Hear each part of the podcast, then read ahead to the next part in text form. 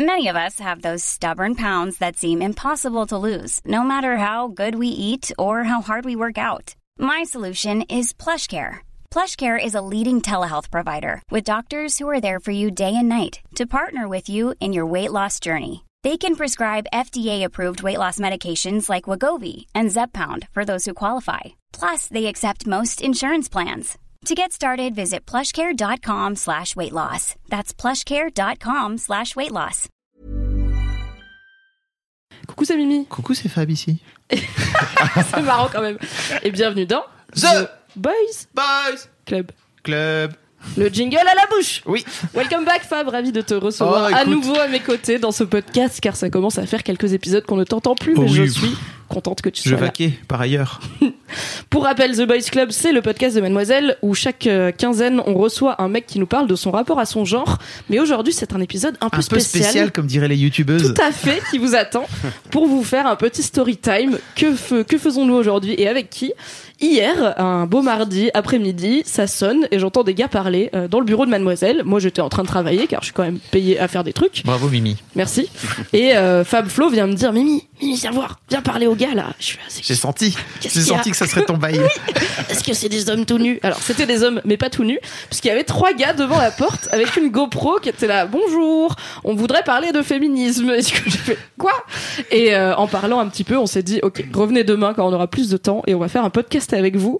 Donc, je suis ravie de recevoir dans le Boys Club Mathieu, Paul et Clément.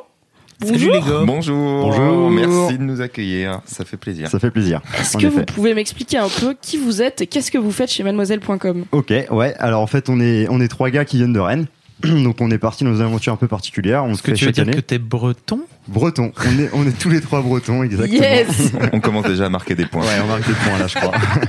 du coup, on vient on vient de Rennes et euh, on est parti dans une aventure un peu particulière. On suit le principe d'une émission qui existe déjà qui s'appelle Nu et culotté, qui passe sur France 5, où il y a deux gars, Nance et Moots, qui partent euh, à l'aventure. Où ils partent euh, sans argent, démunis de tout, ils partent nus dans la forêt et ils vont à la rencontre des gens. Donc c'est exactement ce qu'on a fait. On est parti d'une forêt proche de Rennes, sans vêtements, sans argent, sans téléphone, sans papier. Et on s'est dit, allez hop, on y va, on va s'habiller comme on peut, rencontrer les gens et parler justement un petit peu de féminisme avec les gens, car c'est un sujet qui nous intéresse. Et euh, Alors je, je connais un peu l'émission Nu et culotté, mais c'est un vrai truc qui se fait dans les gens qui regardent euh, Nu et culotté, dans la commu des, de Nu et culotté, de, de décider de se, Culotos de se barrer. les culottos.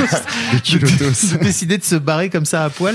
et bah, Ouais, en fait, euh, je sais pas si c'est un truc qui se fait. Après, ouais, il y, en a qui, y en a qui, qui passent le pas. Nous, c'est vrai qu'on on a regardé euh, les épisodes pendant pendant pas mal d'années et on s'est dit, euh, bah c'est pas possible, c'est c'est trop fou. euh, faut faut qu'on le fasse. En fait, on était tellement fans qu'on pouvait pas rester sur notre canapé à se dire, putain, c'est bien ça et je vais reprendre ma petite vie et je vais me coucher.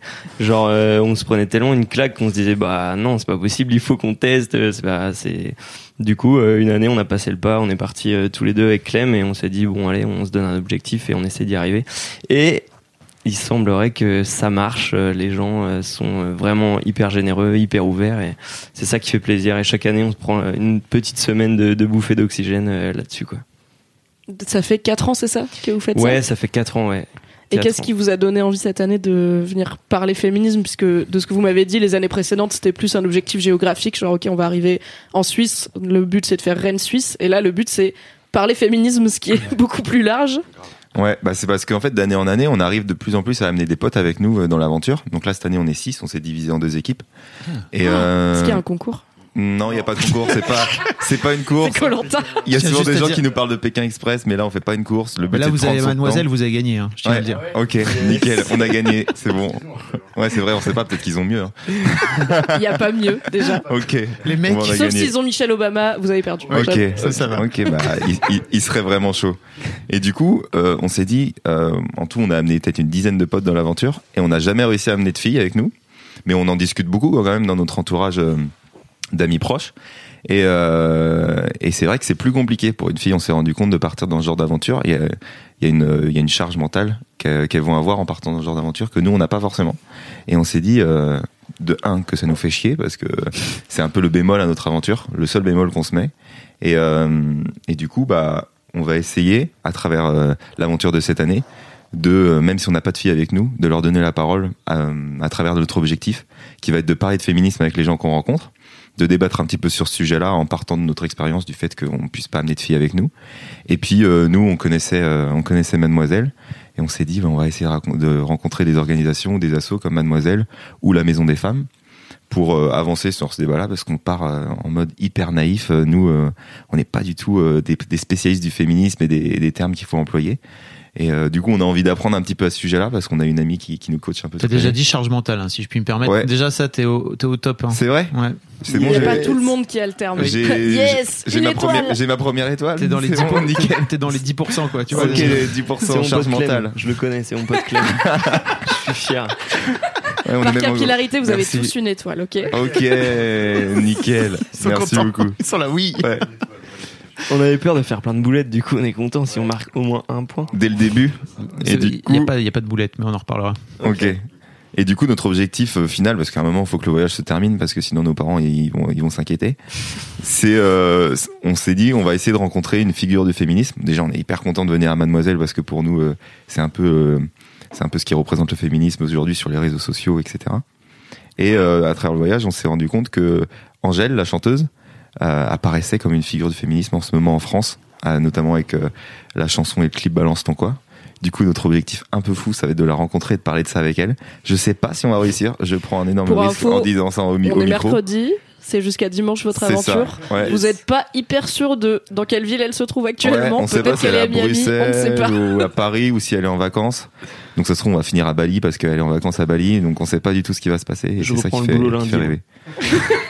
C'est tight.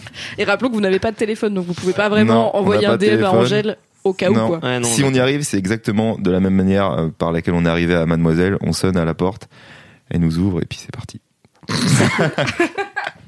C'est quoi votre rapport au féminisme euh, tous les trois? Qu'est-ce- Est-ce que vous vous définissez comme féministe? Est-ce que quand est-ce que vous avez commencé à vous y intéresser? Bah, en fait, euh, l'année dernière, on a, on a vraiment commencé à, à parler beaucoup de ça parce qu'on on a une, une amie euh, qui est proche de nous et qui, qui milite pas mal là-dessus et qui est, euh, qui est, qui est euh, euh, un peu en train de nous euh, rééduquer. Ça se voit pas euh, à la radio, mais j'ai mis des guillemets quand j'ai parlé. Il a fait des guillemets avec ses doigts. Et, euh, du coup, ouais, on a, on a pris une, euh, pas mal de claques là-dessus, euh, genre euh, qu'il y avait peut-être un certain euh, décalage avec avec ce qu'on pense nous être normal dans la vie de tous les jours, et en fait, ce qu'il faudrait vraiment faire pour rattraper un petit peu ce décalage. Du coup, le rapport au féminisme qu'on a, c'est euh, on sent qu'il faut commencer à faire bien les choses, et on aimerait bien se renseigner un peu plus avant de commencer à pouvoir dire, eh ça y est, on fait les bonnes actions pour, parce que j'avoue que c'est un sujet un peu délicat et j'ai genre moi personnellement j'ai l'impression de me dire ah merde j'ai voulu bien faire et c'est pas forcément bien du coup euh, on est de bonne volonté mais euh, on n'a pas encore tous les codes et tous les trucs et c'est pour ça aussi qu'on est ici T'as un exemple particulier d'un truc que t'aurais voulu bien faire et sur lequel t'as fait ah merde, j'ai déconné. Euh, bah des fois j'avoue que nous on déconne pas mal et des fois genre euh, quelques vannes quelques trucs qui peuvent euh, qui peuvent sortir euh, je, je sais pas des répliques de films euh, notamment OSS 117 on est vraiment super fan et des fois je j'ai la, j'ai la réplique facile on va dire et c'est un peu familial ça à tous les repas on fait des répliques et à un moment je fais ah ouais putain c'est ça peut être vraiment mal interprété et tout après je sais que ce film là Bah, il est, c'est fait pour. Hein. il s'est fait pour et du coup euh, c'est c'est du second degré mais euh, mais je- Si tu les sors au premier degré, c'est chaud. ouais ouais non mais ouais carrément Si tu t'identifies personnellement à Hubert Bonisseur de la Batte, peut-être il faut se moderniser un peu. j'ai déjà entendu cette théorie non mais voilà du coup j'avoue j'ai pas d'exemple concret euh, à vous offrir euh, Ouais, je suis sûr, chers, euh, je suis chers sûr que t'en as, auditeurs. mais ça viendra plus tard parce que Ouais. peut-être t'as peur pour l'instant. c'est vrai que j'ai peur pour l'instant J'ai pas de sarbacane ni rien, je vais pas vous attaquer euh, personnellement quand Yes. vous dites un truc problématique, car c'est pas c'est pas l'idée. Les autres garçons, c'est quoi pour vous le féminisme? Ou être féministe De quoi C'est quoi être féminisme ouais, yes. Euh, bah, ah, c'est compliqué de répondre à cette question. C'est de, je pense, bah, d'essayer de, de, de prendre conscience déjà qu'il y a des, qu'il y a beaucoup de choses euh, qui, qui se font autour de nous, genre euh, des, des bah, comme on disait juste avant, des propos, des trucs euh, Mm. un peu bizarres sur lesquels on n'avait pas conscience peut-être quand on était plus jeune. Et là, on se rend compte que, bah, quoi, qu'il y a des choses qu'on voit pas et qui nous paraissent normales et que faut plus que ça soit, faut plus que ces choses-là soient normales justement. Et euh, être féministe, je pense déjà, c'est juste d'en prendre déjà conscience et de se dire euh, ouais qu'il y a ça autour de nous, il faudrait peut-être qu'on fasse quelque chose. Après, je sais pas vraiment moi-même en quoi ça consiste réellement. C'est peut-être un peu pour ça que je suis là aussi et qu'on est là pour rencontrer les gens et d'en parler. C'est pour essayer de comprendre aussi euh, qu'est-ce qu'on peut faire maintenant pour pour pour trouver une solution à ça justement, à essayer de, de, de changer ces choses-là. Mais et- alors, si je te demandais, et en fait, part du principe qu'il n'y a pas de bonne ou de mauvaise réponse, hein, et je pense qu'il faut que vous vous détendiez un petit peu. Ouais. C'est pas un quiz. En fait, c'est juste euh, y- votre rapport Voilà. à la question et votre expérience et votre histoire et qui c'est qui vous a mis le nez dedans ou un événement où vous vous êtes dit, ouais, j'avais jamais vu les choses sous cet angle et tout. C'est, on va pas vous dire, non, vous avez tort. C'est pas Ouais. ça. Parce Ouais. que l'important c'est de raconter votre expérience à vous.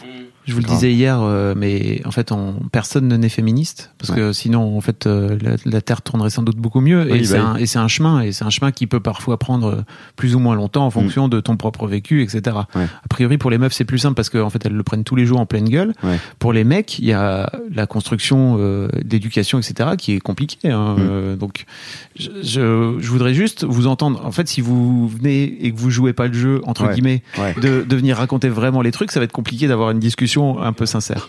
Et, euh, et je vous dis ça très tranquillement. hein, Vraiment, Ouais. il y a- il y a pas- vous mettez pas la pression plus que ça. hein. Non, non. Après, si vous voulez partir, vous pouvez dire je veux pas être là finalement. Laissez-moi partir. Je, je Non, non, Viens, non, on va chercher pas- Angèle là-bas dans la rue peut-être. Angèle, elle sera plus sympa. non, non, c'est pas le but. Mais par exemple, donc si t'as euh, je comprends que tu te dises, ok, je- j'ai besoin d'un mode d'emploi entre guillemets ou j'ai besoin de tips ou de conseils parce que je Ouais. vois pas trop. Ouais. Si on de, de base, toi, en tant que mec avec ton vécu, euh, qu'est-ce que tu te dirais que tu pourrais faire comme je sais pas un truc ou deux par exemple dans ton quotidien euh, qui permettrait de faire avancer euh, l'égalité homme-femme par exemple, femme-homme? Truc de mon quotidien euh, qui m'aiderait, bah, je veux. Ah, c'est compliqué. Euh... euh, ah, c'est compliqué. C'est- c'est- je suis encore bloqué sur le, le fait de faire des entre guillemets des boulettes. Du coup, c'est. Bah oui, ben Je moi, moi, j'ai j'ai retrouvé un exemple là euh, quand quand quand t'étais en train de parler. Du coup, euh, je, je, me- je me souviens euh, il y a quelques temps, j'étais dans dans un covoiturage et euh, et on a commencé naturellement à parler euh, du du printemps de la jupe. Non, du printemps. Non, je sais plus. Printemps de la femme ou je il y a un truc comme ça. Le 8 mars? Ouais, il y a un truc, euh, je sais plus, il y avait un, un événement et, euh, et j'étais avec trois filles dans un covoiturage et c'est c'est le fameux événement où on demande aux lycéennes de venir euh, de venir en jupe à l'école, ouais, non? ouais, je crois que c'est un truc comme ça, ouais. Ok. C'est ça, ouais. Et, euh, et bref, on a commencé du coup à parler un peu de, des différences hommes-femmes. Et, et, et j'avoue qu'on on a parlé du fait de juste le simple fait de rentrer en soirée le soir, dans la nuit, à pied. Et j'avoue, moi, je l'ai fait plein de fois sans forcément me poser des questions ou avoir peur ou trucs comme ça. Et, là, j'ai compris la différence du truc et euh, à partir de ce moment-là, quand elles m'ont dit, genre elles étaient trois, elles m'ont raconté que chacune avait vécu au moins, mais euh, genre je sais pas, quatre, cinq expériences, mauvaises expériences où euh, c'était bizarre, elles s'étaient fait suivre, il y avait machin. et là, je me suis dit ah ouais, putain, genre si elles sont trois à me raconter ça, c'est que, enfin, il y a vraiment un truc quoi. Moi, j'ai jamais vécu ça et je sais pas, genre je suis, je sûr là-dessus. Du coup, j'ai pas du tout ça en tête quoi. Et du coup, maintenant, à chaque fois que je fais un covoiturage ou euh, un truc comme ça, et je demande, tu vois, genre naturellement, naïvement, je crois que je suis pas tombé sur une seule qui m'a dit ah non moi j'ai aucune expérience on a été hébergé là chez euh, Mao euh, que je remercie d'ailleurs hier hier soir et ce matin au petit déj elle nous a raconté ouais qu'elle était qu'elle s'était fait agresser il y a trois mois un mec qui, voulait prendre son téléphone et tout quoi genre c'est venu naturellement dans la conversation et genre c'est c'est choquant tu vois genre c'est c'est banal maintenant mais ça devrait pas l'être tu vois et j'avoue euh, c'est un peu c'est un peu cliché de dire ça, mais euh, c'est rien qu'en prendre conscience en tant que mec à qui ça nous arrive pas. Ça, ça nous a mis une petite claque et j'avoue. euh, Qu'est-ce que, par exemple, t'aurais aurais pu faire auparavant où tu comment dire Est-ce que le fait de déclencher ces discussions-là, c'est pour toi euh, une démarche que tu que t'avais pas auparavant? Ah ouais, complètement. ou de les ou de les entendre peut-être, les Ouais. écouter? Ah ouais, ouais, complètement. Les écouter et puis euh, en prendre conscience vraiment, pas faire l'autruche en mode euh, ah ouais ouais c'est vrai. Bon au pire tu prends tu prends un bus ou un truc comme ça, tu rentres plus tôt. Genre vraiment se dire bah non il y a un problème quoi. Genre une fille à partir de deux heures il y a plus de bus et voilà elle peut pas forcément rentrer chez elle. Ok. Bon du coup après il y a le, le truc euh, ok bah je vais te raccompagner. Mais j'avoue, même avec la bonne volonté, je suis désolé, mesdames, mais je vais pas pouvoir vous raccompagner toute de soirée. Zut, je comptais sur toi Genre, pour toutes les soirées trois, du coup, on peut déjà en raccompagner Ouais, trois. Je me disais, ouais, c'est- si on fait des bonnes Faites des semaines, on allers-retours, peut- faites des navettes. Ouais, c'est ça. faire. Mais du coup, non. Et là, on s'est dit, ok, bon, ce qu'il faut faire, c'est au moins permettre aux autres, à nos autres potes, à nos autres, euh, aux autres gars, d'en prendre conscience. Et du coup, parler de ça, aller voir euh, des assos comme euh, Mademoiselle ou euh, faire des vidéos là-dessus, c'était ça l'idée quoi. Genre physiquement, j'avoue qu'on n'a pas encore vraiment les actions, mais déjà au niveau information et tout, je pense qu'on peut faire des trucs. Et si les gens sont au courant, ils peuvent plus faire les autruches aussi. C'est ça le truc. Bon, après, même dans notre quotidien, nous, on, on, on peut être euh, considéré comme sexiste sur certaines choses, quoi. Je veux dire, euh, moi, j'ai baigné dans un environnement euh, familial féministe, quoi. Je suis, euh, je suis le seul frère au milieu de deux sœurs. Du coup, mes deux sœurs, elles sont féministes à fond. Ma mère, elle est féministe à fond. Mais euh, pour autant, à, la Et maison, ton daron, euh, il est comment? et mon daron, bah, il est féministe, même à son travail, lui, il, fait partie d'un d'un comité où voilà, il essaye de, de se battre pour l'intégration des femmes parce qu'il travaille dans un domaine scientifique. Et c'est trop galère pour eux d'avoir d'avoir des filles à travailler dans ce domaine-là.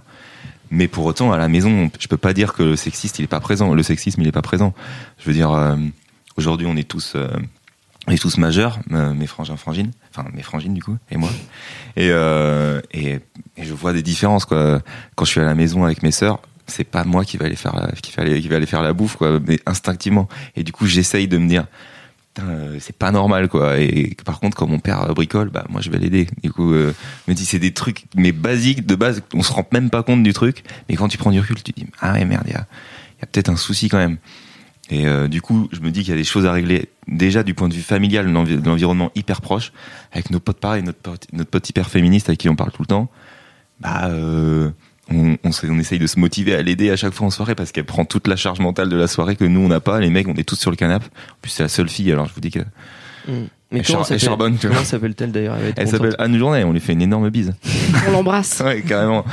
Et, euh, et du coup, ouais, déjà dans notre environnement très proche, familial et amical, je pense qu'il y a des efforts à faire qui sont fous. Et après, nous, bah, on est des petits genoux, mais on va rentrer dans le monde, de- dans le monde du travail. Et là, dans le monde du travail, euh, il y, a- il y a une deuxième couche, une- un deuxième travail à faire qui va être, euh, qui va être, euh, qui va être fat. Du coup, je pense qu'il va falloir que qu'on se repose pas mal avant de, avant d'entamer le monde du travail. C'est quoi votre vie en fait, à peu près le domaine dans lequel vous étudiez, dans lequel vous allez bosser euh Bah, Vous- Déjà, vous avez quel âge? On a tous fait. les trois 24 ans. Ok. Et euh, moi, je sors des études. Là, je viens de finir il y a deux semaines mon master de euh, RH, donc ressources humaines. Euh, et franchement, je vous dis pas que je vais travailler là-dedans. Je l'annonce à la France entière. et euh, parce que bon, c'est, on est une génération aussi euh, qui, qui vit un peu dans le flou, pour faire référence à Angèle. et du coup, euh, et du coup, ouais, on, se cherche un peu, mais mais je sais par exemple que dans le domaine RH dans lequel j'ai fait des stages et tout, il y a, il y a une vraie lutte à avoir là-dessus, ne serait-ce que sur le recrutement, avoir euh, dans des métiers scientifiques, comme je le disais, autant de femmes que d'hommes, essayer d'amener euh, même l'égalité salariale, etc. Du coup, euh, moi je sais que si je fais ça comme métier, il y a, il y a- il y a une lutte, à- il y a une lutte à mener, quoi. Voilà. Alors moi je suis pas du tout euh, dans le même domaine, je suis, euh, je suis dans le bâtiment, je suis menuisier, donc c'est tout récent. Et euh, bah, un peu comme Clément, il y a une, aussi une grosse lutte dans ce domaine-là parce que il y a aucune femme en fait. Il y a vraiment presque aucune fille qui, tra- qui travaille dans le bâtiment. Et ça on le voit tous les jours, genre euh, on ne sait pas pourquoi, mais euh, c'est comme ça. Genre il y a très peu de femmes. Là j'ai, j'ai, je sors, d'une- formation justement tout juste où là on était moitié fille, moitié homme. Où je me dis ah peut-être que je sais pas de plus en plus euh, les filles commencent à se diriger vers les métiers de bâtiment et, c'est cool justement genre c'est pas des métiers réservés aux hommes c'est pas parce que c'est physique ou quoi euh, que c'est réservé juste pour nous. Du coup, c'est cool là de voir que on était moitié homme, moitié femme. Mais quand je me suis euh, rentré dans le monde du travail et que j'ai fait mon premier travail, je me suis dit, ah ouais, en fait, non, y a, là actuellement, il y a aucune fille, euh, il y a pas, y a pas de filles qui travaillent là-dedans. Et je trouve ça un peu, euh, un peu dommage. Du Et- coup, y a, Et tes potes de promo, elles, elles ont trouvé du taf? Euh, ouais, euh, je, des infos que j'ai, elles ont quasiment tous trouvé du taf. Donc, euh, bah, apparemment pas dans les mêmes boîtes où je suis, parce que moi, je vois, je vois pas de filles là où je suis. Donc, euh, je, mais elles ont trouvé, donc euh, c'est que ça marche et c'est que les, ouais. C'est ça, faut que je me pose les bonnes Qu'est-ce questions. que tu disais Pose-toi les bonnes questions. Ouais, c'est ça, faut que je me pose les bonnes questions. Donc du coup, je vois que les, je pense que maintenant les recruteurs sont beaucoup moins fermés, enfin parce qu'ils devaient peut-être l'être à l'époque, je sais pas trop pourquoi. Et maintenant, bah il y a beaucoup plus de, de, de, de filles qui se dirigent vers ces métiers-là, et, et du coup, c'est c'est cool aussi quoi. Enfin, je sais pas si c'est cool, mais ça, Je pense aussi que ça se joue à l'orientation, tu vois, au moment de, au moment de l'orientation. Et je pense Ouais. aussi que les filles euh, se disent, bah, de base, euh, c'est pas des métiers pour voilà, moi. c'est ça. Ouais, Donc, je tu as pense. tout un système qui est. Complètement, ouais. C'est ça. Ils se disent, c'est pas pour moi. Moi, je vais plus me diriger vers d'autres métiers. Euh, Mm. je sais pas d'exemple, mais euh, pas les métiers du bâtiment, mais Plutôt genre- infirmière ou tout plutôt voilà, où infirmière. il faut prendre soin des euh, autres. mal- malheureusement, c'est qui ça. est care. Care. Care mal payé, ça c'est vraiment une passion féminine. Le métier, on s'occupe des autres, mais on n'est pas beaucoup payé. Ça, c'est bien. Et est-ce que tu en parlais avec les filles de ta promo de ces. Euh, bah, pas beaucoup, j'ai pas eu trop l'occasion de leur en parler un petit peu, on en parlait des fois en classe de manière générale et euh, bah, elles pensaient la même chose, elles disaient que de base euh, en fait c'était un métier de reconversion professionnelle. Donc la plupart de ces filles-là, elles ont- elles étaient pas du tout attirées par le bâtiment à la base. Et euh, c'est au fur et à mesure, à force de, je sais pas, euh, j'en ai parlé avec une, à force de bricoler un peu chez elle, de faire des trucs un peu manuels chez elle, elle s'est dit oh mais ça m'attire, euh, c'est vrai que j'étais pas du tout baigné dedans quand j'étais petite, on m'a plus dirigé vers autre chose. Et là, le fait d'essayer de moi-même, de, de venir bricoler un peu, de faire de la menuiserie entre guillemets, ça m'a donné envie de travailler dans le bâtiment. Et j'avais un peu peur au début parce que, enfin, la fille dit, il y a pas beaucoup de filles, est-ce que je peux le faire? Et puis elles le font de plus en plus et elles voient que, bah ouais, en fait, elles peuvent le faire, tout comme nous, quoi. Waouh Ça va dans le bon sens. Oui, ça avance. Très important de prendre les petites victoires parce que sinon c'est déprimant la vie. Ouais, c'est vrai. Et toi, tu fais quoi dans la vie? Et moi, Toi, tu je... bosses déjà, c'est ça? Ouais, ouais, je bosse. euh, en fait, je suis euh, dans le cabinet d'architecture de ma sœur. Elle a ouvert, euh, elle a ouvert une boîte d'archi avec son copain. Et du coup, moi, je, je suis archi aussi pour elle. Et, euh, et non, c'est c'est c'est c'est cool, ça se passe bien et tout.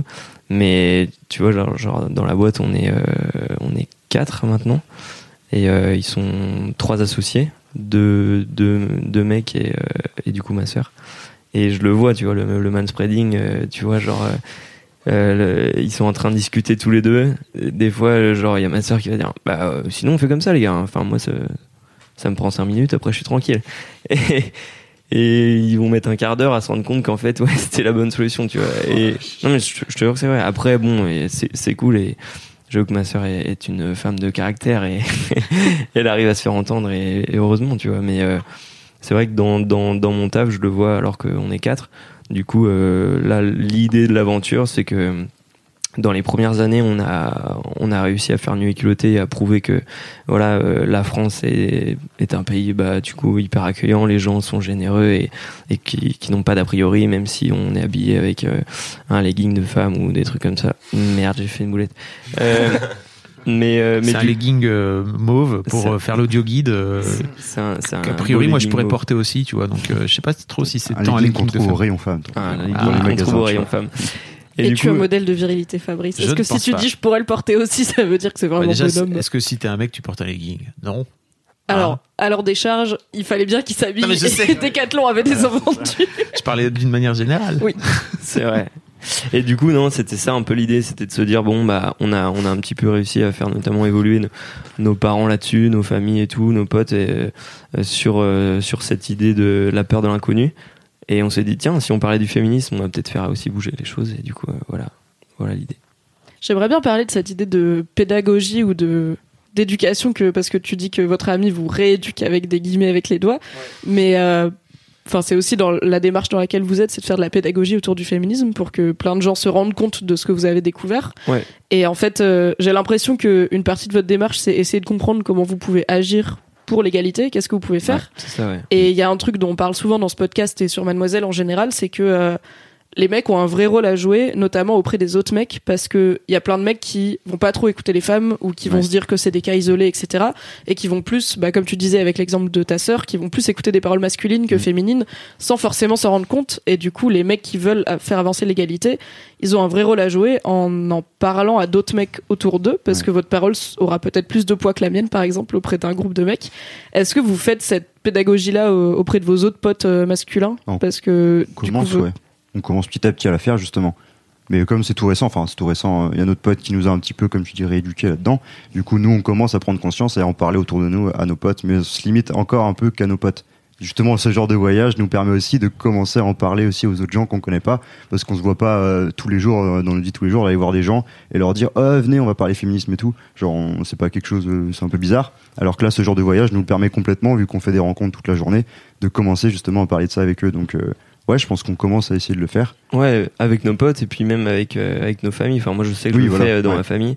Je sais que bah, quand tu parlais du bricolage tout à l'heure, c'est tout con, tu vois, mais euh, Et mon père il me fait bah tu, tu vas m'aider parce que j'ai un truc à faire et tout. Euh, je dis bah ouais mais carrément Manon aussi est là tu vois genre euh, Ouais. elle peut le faire et puis moi je peux je peux aller faire à manger ou truc comme ça genre Hmm. ce genre de petits détails là mon père il fait oui oui oui non mais ah bah oui oui bah, bah, vas-y Manon mais après tu sais elle est fatiguée ta sœur et tout. bah oui mais pas elle peut le faire hein, tu vois genre c'est ça l'idée aussi.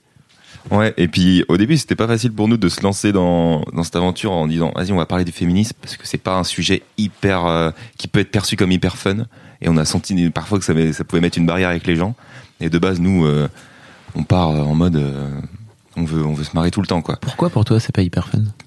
Mais je sais pas si pour moi c'est alors ou alors moi, je suis pas du tout fun. Non, Pourquoi pour toi Et, et Alors, quand je l'amène aux gens, ça marche pas du tout, mais ils rigolent pas en général. pourquoi pour toi il est pas perçu comme un sujet hyper Ouais. Euh, parce qu'on l'amène comme un sujet grave, comme un sujet de société qui est, qui est un problème dans la société. Comme euh, comme quand on va parler d'écologie, c'est pas c'est pas un sujet qui est perçu comme fun parce que c'est un problème qu'il faut régler le plus vite possible. Et du coup euh, et du coup voilà. Après nous on essaye de l'amener avec euh, avec de la légèreté quand même, mais euh, de premier abord comme ça quand on en parle aux gens, c'est vrai qu'ils font ah ouais ok euh, ça, ça ça colle pas forcément avec euh, avec l'image des mecs euh, qui arrivent à poil chez eux juste avant quoi. Mais Essayez, chers auditeurs, chères auditrices, imaginez dans vos têtes trois hommes nus avec un pagne en feuille qui sonne chez vous et qui dit Vous voulez parler féminisme Voilà, fermez les yeux, génial. respirez bien fort et puis imaginez-nous dans votre salon. Mais ouais, du coup, euh, ce travail de, de communiquer là-dessus, déjà, c'était un travail à faire sur nous-mêmes pour euh, assumer le fait que voilà, on a envie de parler de ça. Et c'est tout con, mais c'est pas forcément facile à faire euh, d'un premier, euh, au premier abord, quoi. De se dire, ah, on a envie de parler de féminisme, alors qu'on est trois gars. On a envie de parler de féminisme, on n'a pas envie de parler à la place des filles, surtout parce que c'est, j'ai pas envie de faire cette erreur-là. Mais on a envie de, de donner la parole plutôt, plutôt aux femmes, quoi. Mimi, est-ce une erreur De pour les à garçons place de parler femmes à la place des femmes sur le féminisme? Plutôt, je dirais plutôt éviter, mais après il y a parler à la place d'eux et il y a euh, rapporter les discours Ouais. en fait quand tu me ça, parles ouais. de tes trois covoitureuses qui t'ont parlé de Mm. chacune euh, du harcèlement ou des agressions qu'elles ont pu subir, tu parles pas à leur place, tu Mm. fais résonner On leurs discours et leur- leurs ouais, expériences. Donc euh, parler à leur place, ce serait tenir des discours à leur, enfin, à leur place quoi, Ouais. ou inventer des choses, De venir leur dire je sais mieux que toi. Ouais, c'est ça. de venir leur dire euh, c'était pas si grave, euh, c'est des cas isolés, faut pas le prendre mal, nani nana, qui sont des choses qu'on peut entendre quand en tant que femme on parle de harcèlement de rue ou de harcèlement sexiste en général. Comme en fait les mecs pour la plupart ne le vivent pas, c'est c'est dur de se rendre compte que oui probablement que 100% des meufs que vous connaissez Ouais, ont vécu même au moins une ça, occurrence Même quoi. moi, il y a deux ans, j'étais capable de dire à notre pote euh, qui, avec qui on parle de féminisme aujourd'hui, ah ouais, mais euh, ah ouais, si tu crois vraiment que ça arrive à toutes les filles et tout, Enfin, parce que moi, Ouais. nous, en fait, c'est c'est compliqué à capter, mais on est tellement loin de ça. C'est un monde qui est presque parallèle à nous, tel- tellement qu'on le vit pas, cet harcèlement de rue, et etc. Mm. Du coup, le, ça prend du temps d'en prendre conscience. J'ai Et envie de vous dire, ça- c'est pas grave parce que c'est vraiment, c'est la réaction que j'ai eue moi en 2011. Tu vois, quand euh, on- j'ai entendu parler pour la première fois dans la rédac de harcèlement de rue, mon premier truc, euh, elle parlait de, il y avait des ouvriers à côté de la rédac euh, qui les sifflaient à chaque fois qu'elle passait. Et donc, bah, moi, j'ai jamais entendu un ouvrier de ma vie siffler. Tu t'es jamais fait siffler Alors, du je me suis jamais fait siffler. Je me suis déjà fait siffler, je peux, si je peux me permettre. par, un- par un ouvrier. pas par un ouvrier, non, pas grave. Euh, et en fait, euh, mais en- quand je suis avec euh, une fille, entouré d'une fille, ou avec euh, en train de me balader, ça n'arrive jamais. Donc en fait, pour moi, c'était pas la, c'était pas la réalité. Sauf Mm. que je me suis rendu compte, elles m'ont proposé un truc de fou et que vraiment, je le propose à tous les mecs. Je le redis là. Si jamais vous êtes, vous êtes euh, sceptique entre guillemets sur le harcèlement de rue, je vous propose d'aller dans une rue bondée, euh, commerçante, euh, piétonne, machin, euh, un samedi en, en début de soirée euh, avec des potes, à vous, des meufs. Et en fait, vous vous mettez euh, 50 mètres derrière et vous regardez ce qui se passe. Et en fait, vous allez découvrir une toute autre réalité. Parce que vous allez juste voir qu'en fait, c'est leur vie, c'est de se faire arrêter ou de se faire siffler ou de se faire al- alpaguer Mmh. tous les 50 mètres. Et ça n'existe pas pour les mecs. En tout cas, si ça t'arrive, c'est une fois. Tu vois, C'est tu l'as rare, dit, toi. ouais. Tu Bah, fait- tu t'en souviens, tu Voilà. peux te souvenir du jour où Ouais, tu t'es fait ça. siffler et par qui. Ouais. J'ai- Je vais un peu arrêter de compter si tu veux. Et j'ai fait ça à Nantes, moi, il y a, il y a un mois, avec euh, deux amies filles, là, que j'ai fait ça euh, pas fait exprès, c'est parce que j'étais sur mon portable, elles ont pris de l'avance, et puis du coup, j'ai pris euh, du recul sur, sur les deux filles qui marchaient, et euh, ouais, les gars qui se retournaient, qui sifflaient, qui... Et quand on est dans la discussion avec les filles, je m'en rendais pas compte. Mm. Et Et ouais, parce c'est qu'en plus, Mais parce que les, les mecs mecs le le font font pas. Ah ouais, quand peut-être, ouais. quand les filles ont l'air déjà Ouais. accompagnés par un Ouais. mâle, euh, les, les harceleurs de rue, se, alors c'est pas 100% des cas, mais se retiennent. Et plus le mec a l'air dans les codes de virilité, plus les harceleurs de rue vont laisser les filles tranquilles. Si t'es avec un mec qui est petit, chétif, euh, qui a pas l'air hétérosexuel ou qui a l'air beaucoup plus jeune ou un truc comme ça, il Mm. y a des mecs qui vont se dire ok c'est pas une menace, je suis plus un mec que lui, donc je vais quand même aller harceler la fille. Mais plus le mec est dans les un, un bonhomme on va dire, plus les harceleurs vont dire ok c'est bon, c'est lui qui l'a, c'est un peu genre la meuf c'est sa propriété donc je vais jungle. pas euh, Ah ouais, parce que du coup tu risques de te faire taper par le gars. Ouais, ok. Ouais. Ah Pas- ouais, pas par la meuf, bien sûr. C'est très, ouais, c'est la jungle. C'est la jungle en fait. Ouais, ça. Après, oui c'est un peu la loi de la jungle. ouais. C'est bizarre d'être encore sceptique sur ce truc-là. Genre, euh, à partir du moment où toutes les filles le disent et elles se font harceler et tout, je pense que bon, c'est bien de faire, de d'essayer ce que tu as dit, de se mettre en recul et laisser les filles pour voir. Mais je pense que maintenant, on peut tous y croire, quoi. On peut tous prendre conscience que ouais, c'est pas y croire en fait. Tu vois justement, il y a un c'est juste côté. le voir et le. Ouais. je- C'est pour moi, il y a des gens qui ont besoin de voir, De pour, voir pour, pour être- pour pour, euh, être sûr que cette réalité existe et que Ah c'est ouais, pas des trucs qu'on, en plus avec euh, Internet en ce moment, euh, les fake news, on nous ment, Ouais, on nous raconte des trucs et tout. Je, je pense qu'il y a des gens qui ont besoin de voir cette réalité-là Mm. et le conseil que j'ai envie de leur donner, c'est en fait juste tester cette euh, technique qui marche très très bien Ouais. et qui te permet de, de te rendre compte à peu de frais et sans prendre vraiment beaucoup de temps Ouais. euh, ce que c'est que la réalité des Ouais, meufs. vrai. Moi, je, moi, je me demande s'il y a même pas un truc de culpabilité des mecs pour ceux qui se forcent à pas se rendre compte du truc parce que ça fait culpabiliser. Nous, nous, on est des, des hommes blancs euh, privilégiés, on est nés dans une famille euh, que, voilà, qui a, qui a les, qui a les moyens, etc. Et du coup, de se dire, ok, euh, les mecs dans la rue, c'est des, c'est des porcs. Et ben, ça nous, ça peut nous faire culpabiliser parce qu'on peut s'identifier à ça, tu vois. Et du coup, prendre conscience de ça, c'est aussi se remettre en question soi-même, ce qui est pas forcément toujours facile. Est-ce que vous avez la sensation que plus jeune, vous avez pu avoir des comportements de connard, vous aussi? Parce que moi, j'en ai eu. Hein. Donc, Ouais, euh, ouais, je pense, ouais. Je pense que ça a dû nous arriver. Pas de, pas de connard. On a eu un petit. Peut-être pas au point de, de, de Ouais. siffler les filles Non, dans les rues. aborder, aborder les filles dans la rue, jamais. Jamais, ouais. Jamais ça. et ouais, jamais, jamais. Mais euh, mais après des réflexions, euh, je vais passer le micro à Mathieu. Qu'est-ce qu'il y a, Mathieu? T'avais l'air. euh, Bonjour, je m'appelle Mathieu, je suis désolé pour ce que je vais raconter. un soir d'été, euh, de, un soir de Coupe du Monde, je dirais même, euh, notre pote Anjou s'est fait euh, emmerder euh, par un mec qui l'a traité euh, de salope. Euh, comme ça, sans aucune raison, pour le plaisir euh, des yeux. Juste parce qu'elle existait. Juste parce qu'elle existait et qu'elle était en ville euh, toute heureuse euh, que la France ait gagné. Euh, quand elle m'a raconté euh, cette histoire, la première réaction que j'ai eue, qui est terrible, euh, je lui ai dit ah ouais, mais aussi, euh, enfin voilà, tu des, des fois tu t'étais comment, euh, enfin t'étais habillé comment quoi. Et là, par l'expression de son visage, j'ai directement Compris compris, que euh, j'étais en train de faire une bonne boulette. Du coup, on en a discuté pendant un bon quart d'heure et j'ai pris conscience de ce que j'avais dit et, que non, ça, ça, ça allait pas le faire. On était en 2019, mec, et Hubert Bonisseur de la Batte, c'était il y a quelques années, quoi. Exactement, toujours lui. Pour moi, c'est ma ref, euh, genre le truc à pas atteindre, quoi. Et, euh, et du coup, maintenant, voilà, genre, euh, ce, ce truc-là, on me le rappelle souvent. On me, on me, on me tacle un peu avec ça, on me, on me charrie. Et mine de rien, bah, ça me rappelle que, merde, quoi, genre, même si elle était nue dans la rue, genre, elle a pas à entendre ça, tu vois. Et, et moi, des fois, je le suis, nu dans la rue. Donc, euh, Grave. et je ne l'entends pas. Est-ce que t'as réussi à comprendre c'est quoi le mécanisme qui fait que ça a été ta première pensée?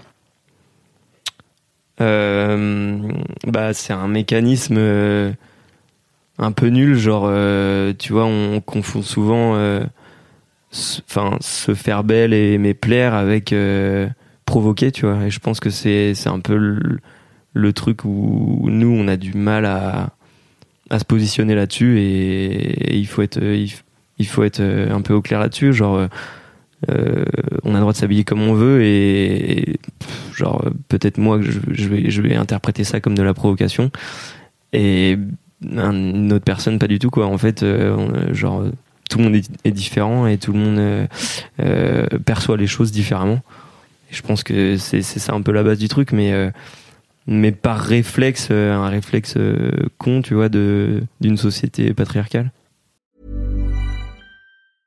Hiring for your small business? If you're not looking for professionals on LinkedIn, you're looking in the wrong place. That's like looking for your car keys in a fish tank. LinkedIn helps you hire professionals you can't find anywhere else, even those who aren't actively searching for a new job but might be open to the perfect role. In a given month, over 70% of LinkedIn users don't even visit other leading job sites. So start looking in the right place. With LinkedIn, you can hire professionals like a professional. Post your free job on linkedin.com slash achieve today. Ils, sont fait un petit check, genre, j'ai dit patriarcal. J'ai réussi à le caler. Vous avez une liste de mots, genre, vocabulaire féministe à mettre dans le podcast. mot contre trip. Et comment ça se passe quand vous en parlez à vos potes et à vos familles Donc, on a eu quelques exemples avec euh, le daron qui est là. Oui, d'accord, peut-être ta sœur elle peut le faire et tout. Mais ça m'intéresse vraiment parce que c'est une expérience qu'on n'a pas beaucoup eu dans ce podcast et que par définition, de par mon genre, moi je peux pas avoir. Puisque moi, quand je parle de féminisme à des mecs, j'ai forcément le statut de. C'est un peu ma problématique qui me concerne puisque je suis Ouais. une femme, donc j'ai un statut différent de vous. Euh, comment ils réagissent les mecs autour de vous quand vous parlez de des ça mecs qui en parlent à d'autres mecs. Ouais. Euh, bah en fait, c'est vrai que c'est compliqué parce que quand on en parle à nos potes, ils étaient plutôt d'accord avec nous directement. Et ils ont vite compris en fait le truc. Et du coup ils se sont vite lancés un peu comme nous euh, à se dire on va prendre conscience du truc et dire ah ouais euh, en fait vous avez raison on va essayer d'observer un peu plus et de prendre conscience. Mais je sais pas si là on essaie d'en parler genre demain à quelqu'un qu'on connaît pas.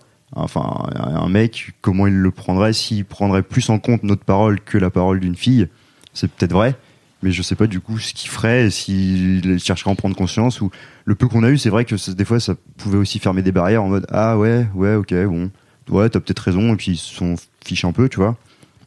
Je sais pas si notre parole a plus d'impact que la Alors, je pense que vous pouvez partir du principe d'expérience que, en fait, euh, les, les mecs ont plus de, de poids ouais dans leurs paroles sur les mecs Ouais. par rapport aux filles. Ouais. Alors en général, hein, c'est pas pour faire euh, des, grandes généralités, mais de mon expérience, euh, pour m'être retrouvé parfois dans des dans des dîners ou dans des trucs où tu as à un moment donné euh, une une fille qui est à côté de toi et qui est en train de parler de sa réalité. Il suffit que tu viennes dire, c'est dramatique en plus, c'est un peu le cercle vicieux de cette histoire. Il suffit que toi tu viennes dire, non mais en fait je suis en train de valider ce que ce que la meuf elle Ah dit, pour que d'un coup d'un seul le mec fasse.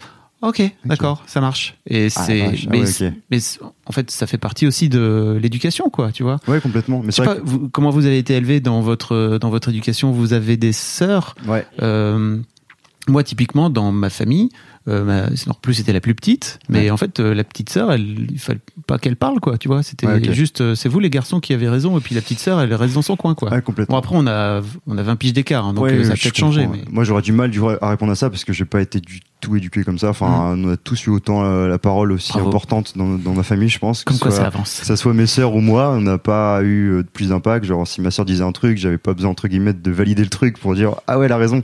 Non, mes parents, ils écoutaient, c'était tout à fait normal. Mm. Du coup, c'est vrai que je suis pas trop, je sais pas si vous, vous c'est différent. Moi, Bah. c'est, compliqué, du coup, de dire. euh, Moi, comme je le disais, j'ai une famille euh, féministe de base. Ouais. Mais je vois les différences quand même. Du coup, je me dis, et qu'est-ce que c'est dans une famille qui réfléchit même pas à ces problématiques-là, quoi. Euh, moi, mes sœurs, euh, elles réfléchissent à des choses euh, auxquelles moi je réfléchis même pas parce que, alors que d'extérieur, j'ai l'impression qu'on a eu la même éducation, mais en fait, apparemment pas, quoi. Et les, les, les différences sont tellement infimes et créent des décalages au fur et à mesure du temps euh, tellement énormes que je sais même pas d'où c'est parti, mais aujourd'hui, euh, il y a une différence quand même. C'est le battement d'aile du papillon. C'est ça. Tout à fait. bah, disons que même si, enfin, le, le contexte familial, il joue beaucoup, mais après, tu t'es assez vite propulsé dans la société en général. Mm. Dès que tu vas à l'école, dès que tu consommes la pop culture, etc. Et du coup, tu peux pas, enfin, même si deux parents ont beaucoup, beaucoup de bonne volonté, tu peux pas lutter contre le reste du monde qui Ouais. va enfin, qui va impulser des dynamiques tellement inconscientes que tu t'en bah, voilà tu t'en rends même pas compte que enfin tu mets du temps à te rendre compte que spontanément tu vas plus aider ton daron à bricoler que aider ta mère à Ouais, cuisiner. Mm. et que en fait personne te le fait remarquer c'est pas un problème c'est normal donc tant que personne te met ancré, le ouais. doigt sur le problème tu sais pas que c'en est un quoi Ouais, c'est clair.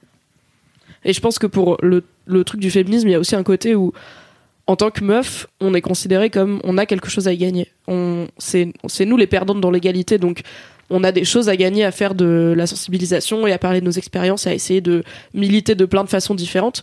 C'est alors que quand un mec en parle, comme dans la tête des gens, vous avez rien à y gagner, mais Ouais, on en reparlera tête, plus tard. ouais. C'est un peu genre vous êtes neutre de base. Mm. Donc si vous êtes d'accord, ça a encore plus de poids parce que vous n'êtes pas concerné. C'est juste genre vous êtes éloigné, vous êtes vous survolez le truc et vous dites non. Je pense que les femmes ont raison. C'est genre waouh. Ils Ouais, on pensent a ça rien alors à que gagner, entre guillemets, du coup. euh, Et puis même au contraire, on a déjà rencontré des personnes qui pensent qu'avec le féminisme, euh, les hommes ont des choses à, à perdre. C'est sûr. C'est sûr. Mm. Et même des filles qui nous ont dit Ah, moi j'ai l'impression que le féminisme, c'est euh, c'est des femmes qui veulent être au-dessus des hommes, en fait. Et du coup, cette notion-là de féminisme, elle est même pas comprise par, euh, par l'entièreté de la population, quoi. Hommes comme femmes, quoi. Euh, Il y a des gars qui ont l'impression qu'ils vont se faire marcher dessus, du coup, à cause du féminisme. Et puis des filles qui, qui voient les féministes comme des, euh, comme des, comme des hippies hystériques, quoi. Hystériques, du coup. euh, du coup, il y a, il y a- il y a un manque de compréhension même de ce que c'est que d'être féministe, juste de, de vouloir l'égalité euh, de traitement entre les deux sexes, quoi. Vous pensez que ça changera quoi dans la vie des hommes le jour où on aura gagné l'égalité, où le patriarcat sera mort et enterré? Bah, nous, déjà, je sais que dans- à notre échelle, on en a envie parce que c'est tout con, mais par exemple, un groupe de potes de 10 personnes où c'est 10 mecs, ça nous, je sais pas, l'ambiance euh, nous fait beaucoup moins kiffer que s'il y a 5 mecs et 5 filles, quoi. C'est, je sais pas pourquoi, mais le mélange, le mélange des, des genres euh, apporte, euh, je sais pas, une, diversité dans les, dans les, dans les discussions et dans les, même en entreprise, dans les, dans les décisions qui peuvent être prises. Je pense que ça peut être que bénéfique, quoi. Mais, mais là, on parle de féminisme, mais c'est comme le mélange de cultures, quoi. C'est c'est un problème qui est, qui est plus vaste. L'égalité entre les, entre les êtres vivants, c'est pas juste le féminisme. C'est pour ça que quand on parle de féminisme dans ce voyage, euh, ça, ça divague sou- souvent sur, euh, sur, sur, sur l'égalité entre, entre êtres humains, tout simplement. Quoi. Et du coup, je pense qu'on aurait beaucoup à gagner euh, dans la société à euh, promouvoir cette égalité au maximum. Et euh, peut-être qu'il y aurait des problèmes qui seraient pas là. Je parle, bon là, on va, part- faut pas parler trop politique, mais euh, quand on voit que les, parler de ce que vous voulez. quand hein. on voit que les États sont dirigés euh, en grande majorité par euh, par des mâles euh, par des mâles blancs quoi en gros euh, eh ben, on, on se dit ah ouais, mais est-ce qu'il n'y a pas un problème avec la politique en France aussi? Parce que c'est toujours les mêmes genres de personnes qui dirigent quoi. Euh, je sais pas euh, Ségolène Royal en 2007 elle s'est fait lyncher parce que c'était une fille qui se présentait à la présidentielle. Est-ce qu'il n'y avait pas un peu de ça quoi derrière quoi? Elle s'est fait défoncer par son propre camp. par son propre est- camp, alors que c'est c'est parce que c'est une femme. Je Mm. pense qu'il y a vraiment de ça au fond, quoi. Mm. Et euh, on parle les, les figures un peu politiques féminines, euh, Autoritaire surtout. Ouais, mais comme Christiane Christiane Taubira, pareil, quoi. Elle s'est fait lyncher. On, on t'aime, Christiane, quoi. Tiens, tiens, tiens bon, quoi. Peut-être que vous pourrez plus facilement rencontrer Christiane Taubira que Angèle. Il y a Ouais, plus de chances qu'elle soit à Paris. C'est vrai. Personnellement, je l'ai jamais rencontrée, mais vous l'embrasserez de ma part si vous allez la Ah voir. ouais. Moi, je regarde beaucoup ces, ces vidéos à Christiane Taubira quand euh, à l'Assemblée il y a, y a, des, il y a des, des gens qui lui font des réflexions et tout. Genre quand elle parle dans des monologues comme ça, ça me donne envie de pff, parcourir le monde. Ça me donne une force absolument incroyable. je pense qu'elle est, elle est, elle est au-dessus de tout le monde. Christiane, je t'embrasse. Non, je voulais juste euh, repartir aussi sur ce, ce truc-là. Euh, on a été hébergé euh, par une famille euh, au Mans. Euh, C'était il y a deux jours. Et, euh, et du coup euh, à table on, parlait de féminisme euh, euh, avec notre sujet.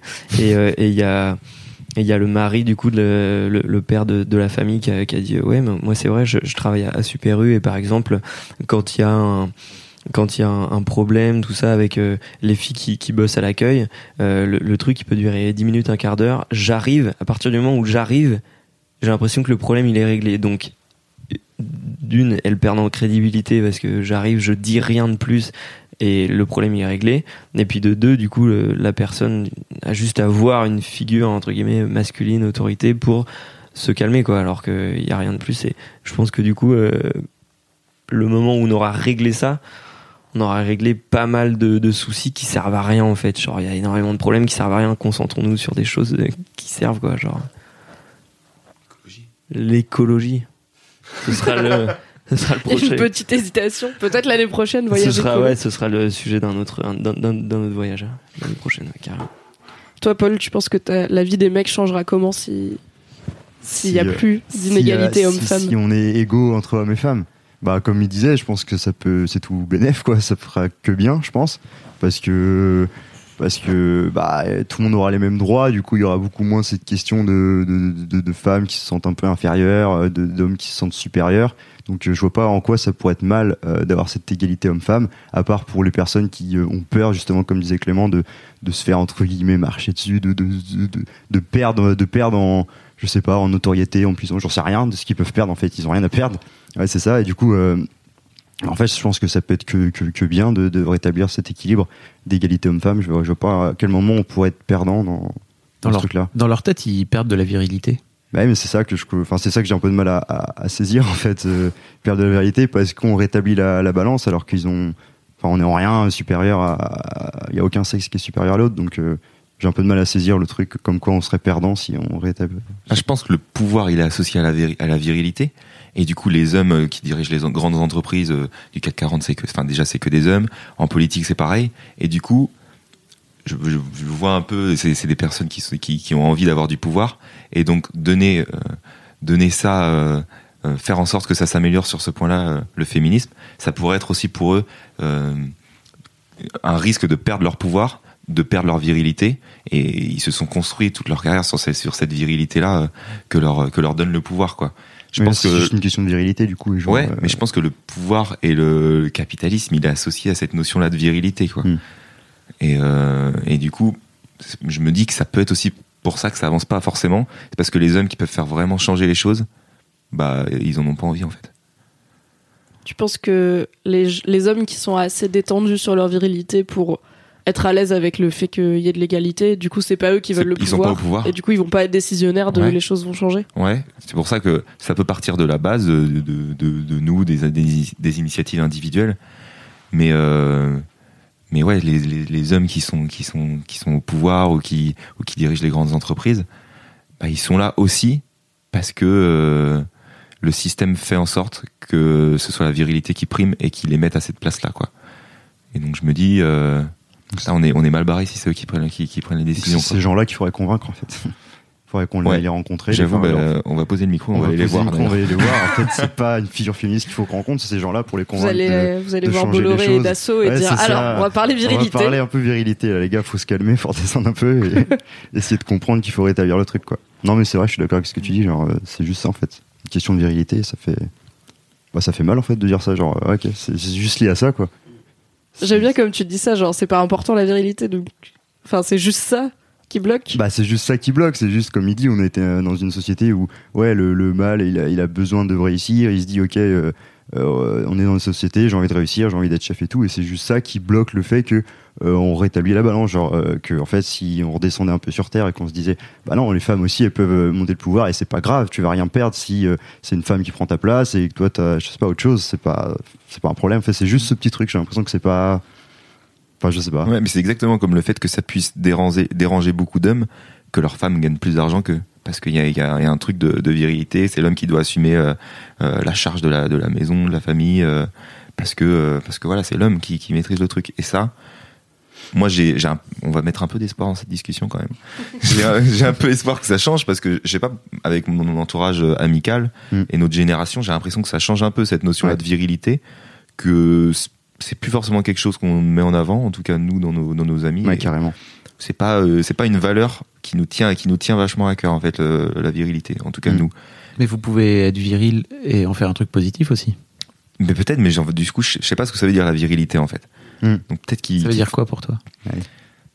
Bah pour moi justement ça veut rien dire et c'est pour ça que j'ai du Ouais. mal avec cette notion là ah non, Non, mais vraiment si, ça veut dire un truc pour toi. T'as forcément, si on dit virilité, t'as des images qui te pop. C'est c'est Ouais, bah, j'ai des images d'un euh, d'un Euh, mec de à- soi, qui, a, un euh, torse poilu avec une chaîne en or quoi. Mais, euh, du coup viril, c'est quoi. c'est assez éloigné de moi même si on est à la radio je suis pas du tout euh, je suis pas du On tout a très peu de chaînes en or ici. j'ai pas de chaîne en or quoi. Ça veut peut-être Ouais. dire qu'il faut la, faut que votre génération, non pas se débarrasse, Non, change, de change l'image du mot, de, enfin, de, de Bah, la virilité, quoi. se réapproprie une forme de virilité différente. Ouais, complètement. Mais euh, en fait, j'ai l'impression que la virilité, c'est associé à, à l'inverse de la sensibilité, quoi. Et, euh, et moi, j'ai pas envie euh, d'être un d'être un mec ou que mes amis soient des mecs pas sensibles parce que ils se considèrent comme virils et qu'il faut à tout prix être viril, quoi. Ouais.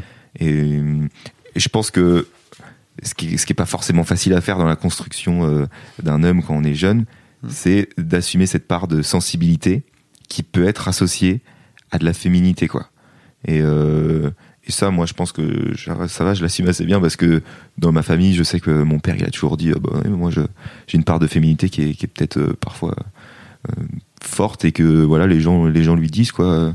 Mais euh, mais cette sensibilité-là, je pense que c'est c'est une valeur qui, qui, qui me semble plus importante moi que la virilité. Peut-être parce que j'ai pas la bonne définition de la virilité et que je m'en suis, je me suis, Ouais. je me suis construit à l'opposition de ça, mais je sais pas. Il montre une tasse avec euh, Ron Swanson de Parks and Rec, donc un, un bon moustachu, euh, mais qui a un personnage euh, viril intéressant pour le coup, parce que ça pourrait être le pire mec, parce que c'est un mec moustachu qui aime la viande, le bacon et chasser des trucs, mais en vrai, il aime aussi les femmes fortes et leur donner du pouvoir, donc il est cool. On aime bien cool. Ron Swanson. C'est bon alors. Est-ce que vous pensez qu'il y a eu des occurrences dans votre vie où quelqu'un, que ce soit la société en général ou le monde ou quelqu'un de précis, vous a fait ressentir que vous étiez pas un homme de la bonne façon, ou que vous étiez pas assez un homme, ou que vous étiez pas assez viril Ouais, moi j'en ai, j'en ai déjà eu plein de fois en fait. J'ai plein d'exemples, notamment dans mon travail, genre en tant que menuisier, où euh, c'est tout con, c'est vraiment tout con, mais genre des exemples où on m'a demandé euh, un coup de main pour porter un truc un peu lourd. Euh, et bah, pro- premier abord, j'étais le stagiaire, pas très musclé, ça se voit, je suis un peu gringalet. Bah, on me demandait pas au début euh, de l'aide. On allait demander à un collègue qui paraît mieux en forme, plus viril, j'en sais rien, tu vois, de l'aider parce que il a plus de chances de l'aider, d'être plus apte à l'aider dans ce moment-là. Et c'est vrai que du coup, moi, ça m'est senti, ah ouais, ok, moi, je, je suis moins considéré comme un mec, ou comme un mec capable de le faire et tout. Donc ouais, ça rejoint ce que tu dis. Alors ça m'a fait sentir euh, ce truc-là. Après, ça m'a pas dérangé. Genre, je me suis dit, ok, bon, bah, si eux. Euh, coup d'après, euh, j'ai demandé de l'aide pour porter un truc et j'ai très bien réussi, quoi. Donc j'ai prouvé que c'était un peu ridicule la Parce que t'es très musclé en plus, moi je trouve, euh, Paul. Ah oui, merci. Vous êtes ça. On t'entend plus. Ouais. C'est vrai, j'ai- j'ai- j'ai j'ai perdu le mic. On a deux là. micros pour trois, donc ça fait des petits, des petits échanges, des petits deals. J'avoue que j'ai pas, j'ai pas trop de, pas trop d'exemples. euh, Enfin, ce serait plutôt, euh, ce serait plutôt le fait d'être. euh, moi, je suis trop, trop gentil avec les filles. c'est ce que j'allais dire ouais. aussi. Si, ouais, j'en ai un en fait. Il est ouf. Euh, ouais, moi, genre, c'est, c'est jamais moi qui vais euh, faire le, faire l'enfoiré dans les relations et tout. Genre, je suis, je suis plutôt euh, euh, à essayer de, de, de sauver le truc et tout. Et j'avoue que c'est, c'est un peu inversé. Genre, je me, je me fais un peu euh, lyncher là-dessus parce que je suis trop gentil. Genre, on me dit, ouais, mais mec, t'es trop gentil aussi. Genre, les filles, tu sais, faut, faut être un peu méchant, tu vois. Je dis, mais mec, euh, c'est pas possible ça. Enfin, genre, euh, je peux pas me dire, ok, là, je vais être un petit peu méchant et après, je vais être un petit peu gentil, tu sais, pour que ça le fasse et tout. Bah non. Genre, il y a un moment où, euh, du coup, euh, genre, euh, les mecs gentils, tu vois, c'est les mecs friendzonés. Moi, je suis un pro de la friendzone, moi. Genre, j'ai. Mais ça veut, De- dire, Yes. mais ça veut dire quoi que t'es trop gentil? Parce que peut-être que si tu te fais friendzoner, c'est parce que tu dis pas toi aussi tes, tes propres intentions. C'est-à-dire Ah, que Si, si, si, si, carrément. Yes, je suis un c'est le maintenant. grand truc. Non mais la, la friendzone, c'est un vrai sujet. Il y a deux façons de le voir. Ouais. Euh, L'une des façons, c'est de, de te le voir comme victime de, de la friendzone en tant que mec sympa, des filles qu'en fait, euh, elles pourraient être sympas, elles pourraient être couchées avec toi quand même, ça serait cool, quoi. Ou alors t'as l'autre vision qui est, en fait, c'est les mecs qui décident de pas faire le premier pas ou de pas venir dire clairement à leurs amis notamment Ouais, euh, qu'en fait euh, ils veulent ils voudraient aller plus loin et donc ils préfèrent rester dans ce truc là quoi tu vois Ouais, non, je sais. Moi, c'est vraiment. euh, non, c'est. euh, genre, je, je rencontre une fille et tout, je, je passe des, des, des super moments avec elle. À un moment, je, je me dis, bon, bah, go, tu vois, je me. Je me je me jette à l'eau, comme on dit.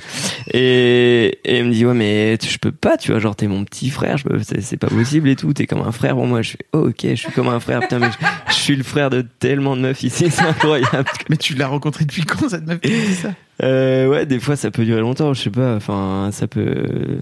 La dernière, là, franchement, j'ai fait genre en deux mois, tu vois. Genre, j'étais pas mal deux mois, c'est un bon timing. Je sais pas ce que vous en pensez chez vous. tu euh, mets du temps à apprendre les mais- morceaux à la guitare en fait. Ouais, ouais, j'avoue. J'avoue. Tu leur chantes des chansons à la guitare? Genre, chante des chansons à la guitare. Des, des fois même, j'en écris. Mais c'est chou Et je suis là pour me livrer. Fabrice, tu m'as dit, il faut que tu joues le jeu. Je suis là pour me livrer. Merci pour je ça. te livre des infos, moi. ouais t'as raison Non, mais oui, il y a beaucoup de composants dans le, ce qu'on appelle la friend zone. Donc, il y a effectivement ce que tu dis où, en gros, il y a des mecs qui, la métaphore, c'est un peu, ils mettent des pièces de gentillesse dans la machine fille et ils attendent que du sexe sorte à la fin. Mais en fait, être gentil, c'est genre la base, tu vois. C'est pas- hyper beau, ça faudrait faire un t-shirt avec marqué Ça- ça dessus. Ça pourrait faire un bon t-shirt. Et en fait, juste être gentil. Enfin, c'est des mecs qui pensent qu'il suffit d'être gentil. Alors que être gentil, c'est la base dans la vie. C'est pas, euh, t'as pas une médaille parce que t'es sympa, quoi. Ouais, mais pour autant, il y a plein de mecs qui te disent Bah ouais, mais mec, euh, moi ça marche bien avec les filles parce que je suis un peu méchant. Du coup, Ouais. être gentil ça suffit pas, mais par contre, être méchant ça suffit parfois. Être méchant ou être. euh, Il y a, c'est, en fait, il faut trouver la, et vraiment, c'est pas un cours de drague, ok? Je suis pas pick-up artiste. J'avoue qu'on a Mais je l'impression pense qu'on est trois est, losers on est qui viennent. socialisé à, et c'est ce que les pick-up artistes apprennent du coup à des mecs un peu paumés. On est socialisé à vouloir, nous les femmes, euh, hétéros, à rechercher l'attention masculine et la validation masculine. Du coup, un mec qui te valide de base et qui t'apprécie de base, parfois, t'as un côté con de ton cerveau qui est là en mode bah ça vaut pas le coup, c'est trop facile, tu vois. Genre j'ai gagné, j'ai déjà gagné et du coup c'est pas marrant de jouer. Alors qu'un mec qui est là, genre t'es là putain, j'ai- j'ai envie de lui plaire parce que de base j'ai pas l'impression de lui plaire assez et où il me fait des petites réflexions ou des trucs comme ça. J'ai envie de me donner pour lui plaire parce que du coup à la fin j'ai gagné. Genre je jouais pas en mode facile quoi, j'ai gagné et c'est une victoire. Et c'est des mécanismes cons Ah, qui sont chier. appris, tu vois. Ouais, mais vous faites pareil en vrai, tu vois. Genre mecs- tellement de mecs qui passent. Alors là, c'était deux mois. Deux mois, ça va franchement. Mais il y a des mecs qui passent trois ans à être ton meilleur pote. Ouais. Et au bout de trois ans, ils te disent qu'ils essayent de te ken. Et t'es là, bah pour X raisons, j'ai pas envie de te ken, tu vois. C'est pas très grave. Ouais. Et ils arrêtent de te parler. Et t'es là, ok. Donc en fait, tu me vois pas comme une personne. Tu voulais pas vraiment être mon ami. Tu voulais mon cul. Et une fois que tu as su que tu l'aurais pas, ou que par exemple toi, tu toi en tant que meuf, tu te mets en couple avec quelqu'un d'autre, parce que juste le gars à zéro moment, il t'a indiqué qu'il était intéressé par autre chose que de l'amitié. Il t'en veut, il t'engueule. Je me suis déjà fait engueuler par des potes avec des guillemets parce que j'avais trouvé un mec et ils étaient là, ben sympa. J'étais là, on est potes, quoi, hein? Et en fait, juste si tu dis jamais ou que t'indiques jamais qu'il y a plus que de l'amitié, nous, euh, naïvement, on pense que on est apprécié en tant que personne pour notre euh, conversation et après ça fait des problèmes. Mais en fait, oui, la séduction, elle est niquée parce que, enfin, la séduction hétéro, en tout cas, elle est niquée parce qu'on grandit avec des modèles différents et des schémas différents. Mais je pense que là encore, c'est la faute du patriarcat. Et je pense que plus l'égalité avance, plus il y aura différentes façons d'être soi-même dans la séduction et de pas forcément tomber dans les mêmes schémas de euh, oh là là, il faut que le mec ce soit un peu un bad boy, un peu un connard et, euh, et il faut que la Le meuf elle coup- soit un peu Le coup féminine mais coup pas du trop bad boy, on l'a eu mais et un peu fois. genre est-ce que vous avez déjà genre essayé? Est-ce qu'à un moment vous vous êtes dit bah peut-être si tout le monde me le dit euh, je vais essayer d'être un connard hein, on va voir Jamais. Ja- enfin, on Jamais. nous a souvent dit ça et on s'est toujours dit. Enfin, c'est tentant, tu vois, le truc genre, ah ouais, du coup, ça marcherait trop bien, c'est un peu la, la- la potion magique, tu vois. Mais, mais, franchement, on serait tellement pas euh, en phase avec nous-mêmes et que, et ça nous dérange pas à ce point-là non plus de, de pas être euh, des mecs qui gèrent de ouf. Du coup, euh, que franchement, on préfère rester en phase avec nous-mêmes et puis au final, ça marche quand même, euh, on y arrive, quoi. Félicitations. Tout récent. On a perdu Mimi, on a perdu Fabrice. on Non, mais le son dans ton trop bien. félicitation, c'était super. Félicitations. félicitations c'est vraiment C'était vraiment. tu vas trouver quelqu'un de formidable, t'es un mec en or, le mec. qui est sur le banc de touche et qui regarde ses potes jouer tu vois et qui est là en mode bravo ouais le but Clément, ça fait deux fois que je t'entends que je t'entends faire un compliment à tes potes. Ouais. C'est Ouais, pardon. c'est des, c'est des choses que vous faites entre vous? C'est un truc qui n'existe pas normalement dans l'amitié euh, entre C'est vrai. Et c'est ben très nous, compliqué. euh, nous en fait, on a notre groupe de potes de lycée, euh, dont là on en fait tous les trois parties. Et ben, on devient, on est de plus en plus proches parce qu'on se voit souvent, et on essaye de le faire vachement, ouais. Euh, par exemple, Paul qui est à ma droite, je lui dis très souvent qu'il est beau, parce qu'il est beau, ce con. et du coup, mais quoi? Comment et, tu non, et du coup, je te vois en train de faire. non mais du coup moi je trouve ça important de, de valoriser les gens qui nous entourent euh, que ce soit des hommes ou des femmes et les compliments ils sont souvent plus difficiles à faire que les reproches et moi je préfère faire plus de compliments que de reproches Comment tu le prends, Bah, Paul je suis d'accord. Bah, ça me fait plaisir qu'ils me le disent. Mais euh, il me le dit un peu trop souvent. hein.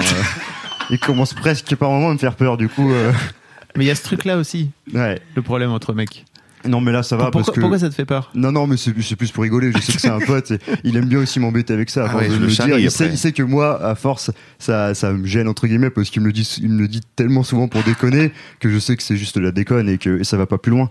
Mais c'est vrai que ce truc de complimenter entre potes, on aime bien le faire parce que comme disait Clem, c'est pas quelque chose de facile entre guillemets parce qu'il y a des fois ce défi de d'un mec qui fait un truc mieux que toi et du coup au lieu de le complémenter, tu vas peut-être d'abord le jalouser et machin. On a plus du tout cette barrière entre potes. Du coup, dès que je prends une claque par un pote parce qu'il fait un truc trop stylé, bah on le dit qu'on fait ah Ouais. putain tu gères trop, c'est trop stylé. Du coup, on se complimente assez régulièrement. Ouais. et puis c'est pas facile Sans entre le potes faire tout le temps non plus. on va c'est pas facile entre mais- potes de se donner des preuves d'amour parce que tu vois non mais non mais on aime ses potes tu vois il, il rigole mais non comme mais des c'est vrai couillons. je, comprends pas pourquoi vous rigolez comme des couillons mais, mais c'est il important lui a donné un coussin fluffy Non, mais c'est important de donner des preuves d'amour à ses potes. C'est plus facile dans Oui. une relation de couple. C'est c'est pas la même chose. C'est plus facile. Et les compliments, c'est la seule manière de donner des preuves d'amour euh, à tes potes. ouais. claires, quoi. Mm. Mm. Non, je est-ce suis que vous vous donnez de l'affection physique? Ouais. est-ce que vous faites des câlins C'est vrai qu'on en fait de temps en temps. Ouais, on se fait des câlins, on se Dès fait la qu'ils ont mis un slip. Ouais. Euh, En fait, euh, hier soir, on, on a dormi euh, sur un canapé. Il y avait pas beaucoup de place. Et Vous on avez a- fait les trois petites cuillères On a vraiment, on s'est vraiment mis en mode petite cuillère, quoi. Qui était grande cuillère, cuillère du milieu, petite cuillère Cuillère du milieu, c'était Paul parce qu'à chaque fois, voilà, Ok. à chaque fois on tire à Shifumi quand même pour pas qu'il y en ait qui se sentent lésés. Ouais.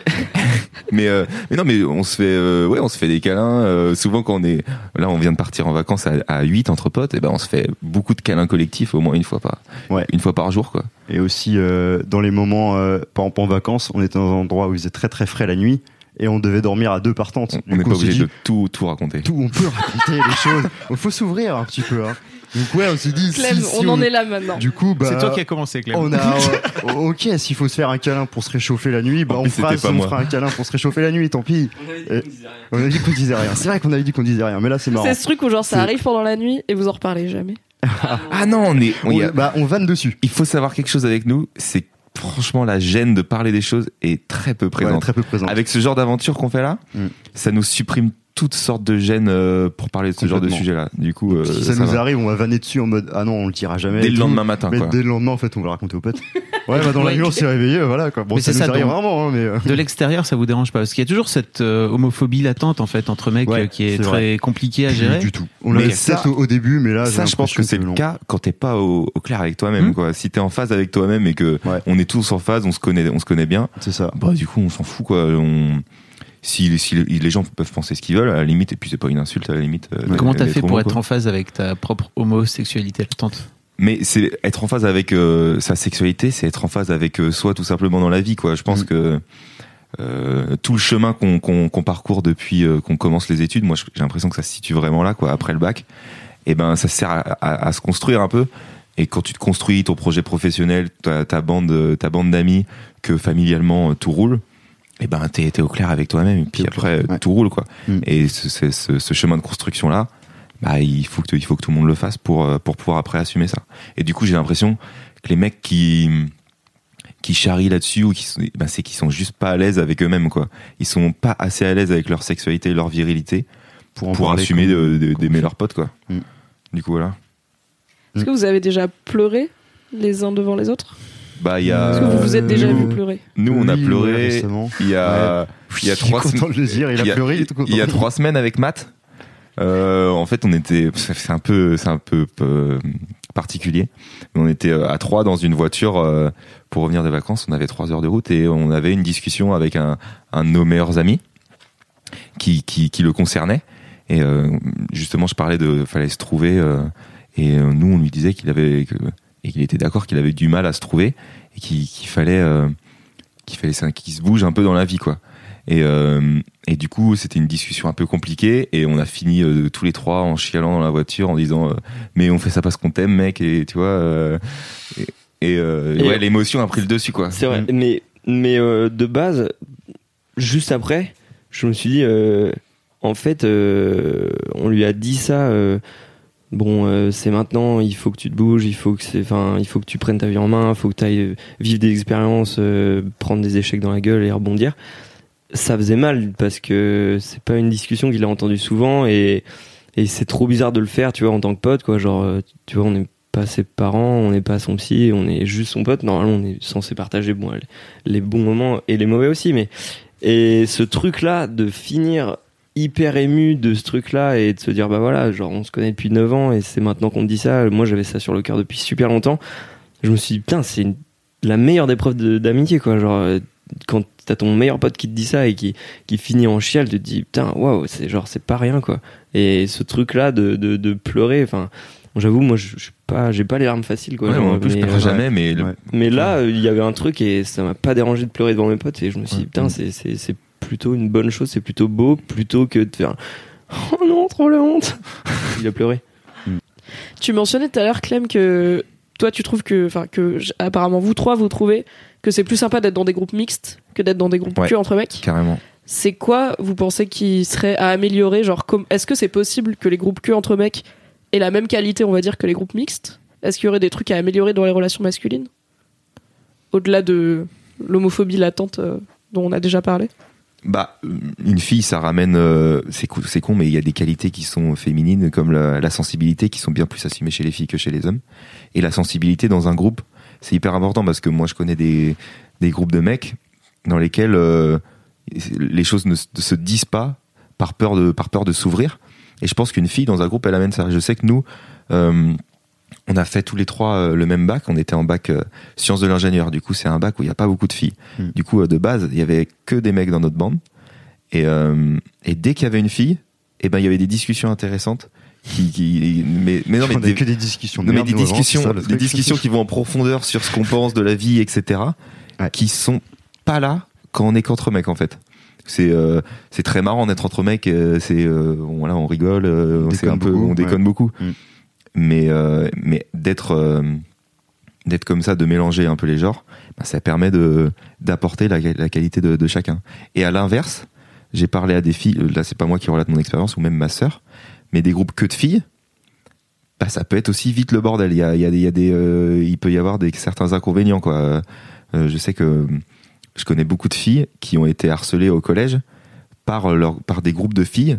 Alors que les gars sont beaucoup moins harcelés au collège, euh, nous en tout cas j'ai l'impression, dans leur propre cercle amical, parce que euh, j'ai l'impression que les filles sont capables d'être très vaches entre elles quoi. Et, nous on a beaucoup moins vécu ça. Et je pense que mixer les deux, ça peut permettre euh, Mm.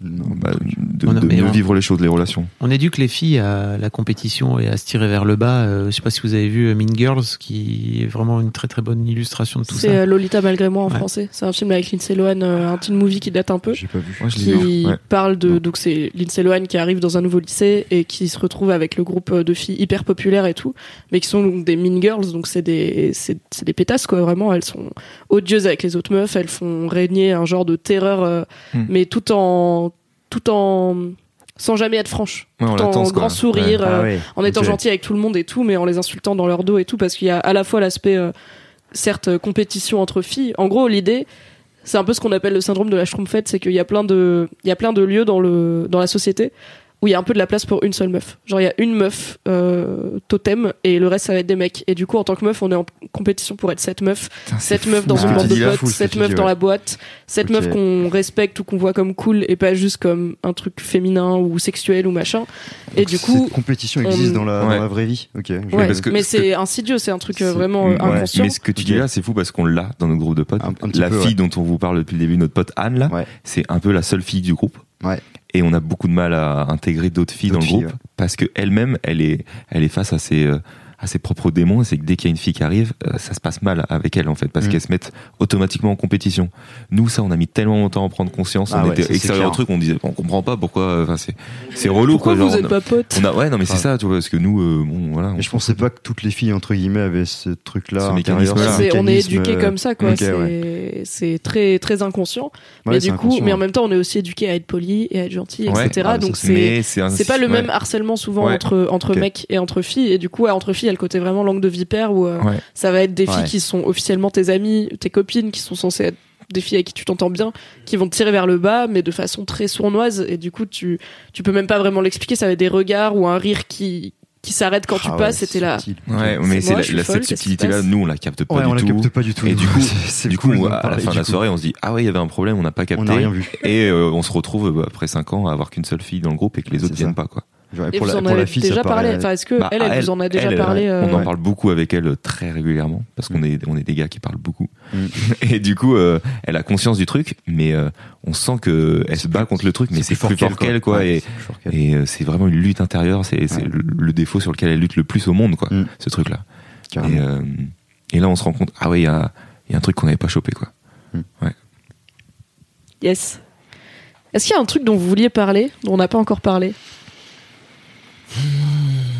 On a fait le tout. Bah, le friendzone c'est fait. La friendzone, La friendzone c'est c'est fait, ok. Les larmes, c'est bon. Les larmes c'est bon, les câlins entre potes, ok. Ça, c'est bon. Moi, ça, je voulais vraiment le caler Ouais, parce je voulais que le caler c'était important aussi, pour ouais, moi. C'était cool aussi. Euh, non, bah non. Euh, Non, c'est bon, je crois qu'on s'est, je crois qu'on s'est tout dit. hein. Ok. J'ai une dernière question pour vous. Alors c'est un épisode un peu spécial, donc on n'a pas suivi les questions traditionnelles de ce podcast, mais ok. c'est très intéressant quand même. Mais il y a une question que j'aimerais bien vous poser parce que je la pose à tous mes invités et vous allez peut-être être un peu pris de court. euh, Je vous ai pas donné de temps de réflexion, désolé.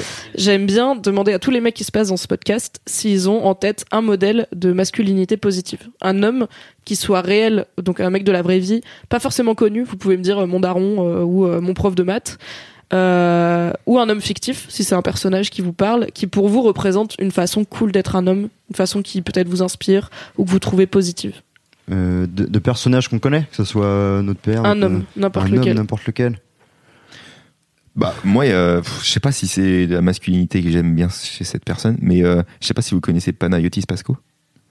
Et euh, je sais pas pourquoi j'aime beaucoup ce personnage et cet aspect à la sensibilité qu'il peut avoir. J'ai écouté pas mal de ses interviews et, c'est le fait qu'il l'assume aussi bien.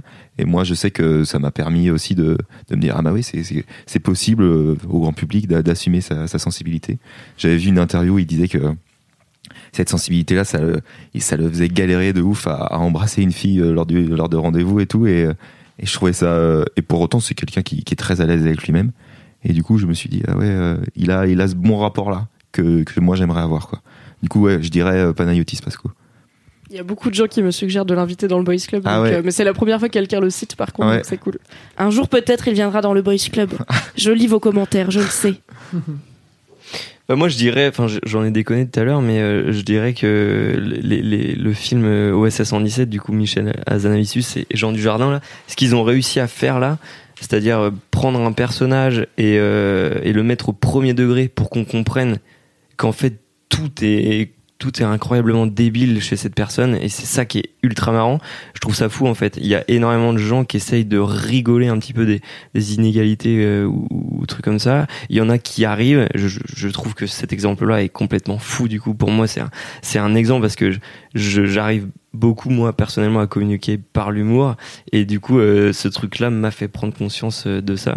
Après euh, il y en a qui arrivent pas non plus. Et là par contre j'avoue que tout à l'heure on était à l'aise avec la gêne. Ça peut me gêner de ouf. Genre un film comme qu'est-ce qu'on a fait au bon Dieu? Rigoler du racisme et tout. Genre je je l'ai pas eu du tout. Genre c'est ça m'a mis mal à l'aise. J'ai l'impression qu'ils étaient pas dedans. Après j'avoue que moi je, suis fan de films et tout. Du coup quand vous me parlez de un personnage qui m'inspire et tout c'est là que je vais chercher si j'avais peut-être eu plus de temps euh, j'aurais pu en trouver un autre mais Mais c'est bien Hubert Bonisseur de la bête. Oui. Masculin.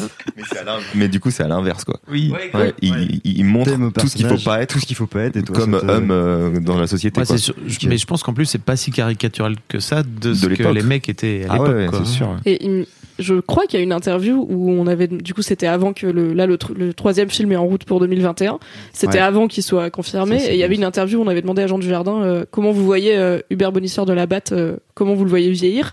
Et en fait, pour lui, il est homosexuel, il est juste complètement refoulé. Et Ouais. ça, il y a tout Mais ce, y a des sous-texte chelou avec son pote films, ouais. américain où ils sont Ouais, torse c'est ça, nu ouais. et tout dans l'eau.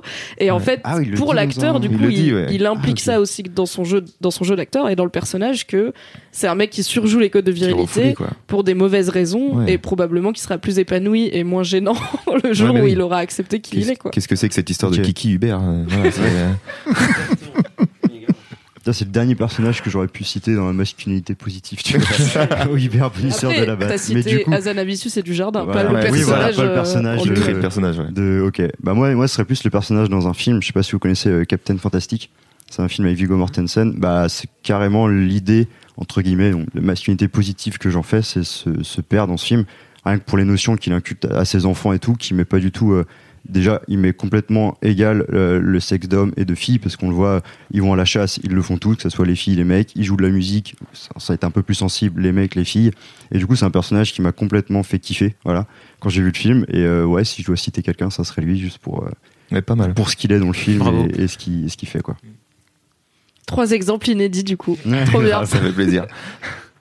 Merci beaucoup les gars. Est-ce Merci a... À vous de nous avoir reçus. On mettra dans la description, ce sera quelque part sur internet votre vidéo, Ouais, on va votre faire une et vidéo euh, YouTube et puis Ouais. euh, vous, vous serez dedans. Ok, Ouais, trop bien. Carrément. eh bien, on mettra tout ça dans la description du podcast. Yes. et on prendra les contacts pour que je vous envoie l'épisode. Carrément. Bah, C'était merci- trop bien. Merci à vous, Yes, c'était génial. c'était grave Merci d'avoir sonné chez mademoiselle.com. Bah ouais, au culot quoi. C'est ça.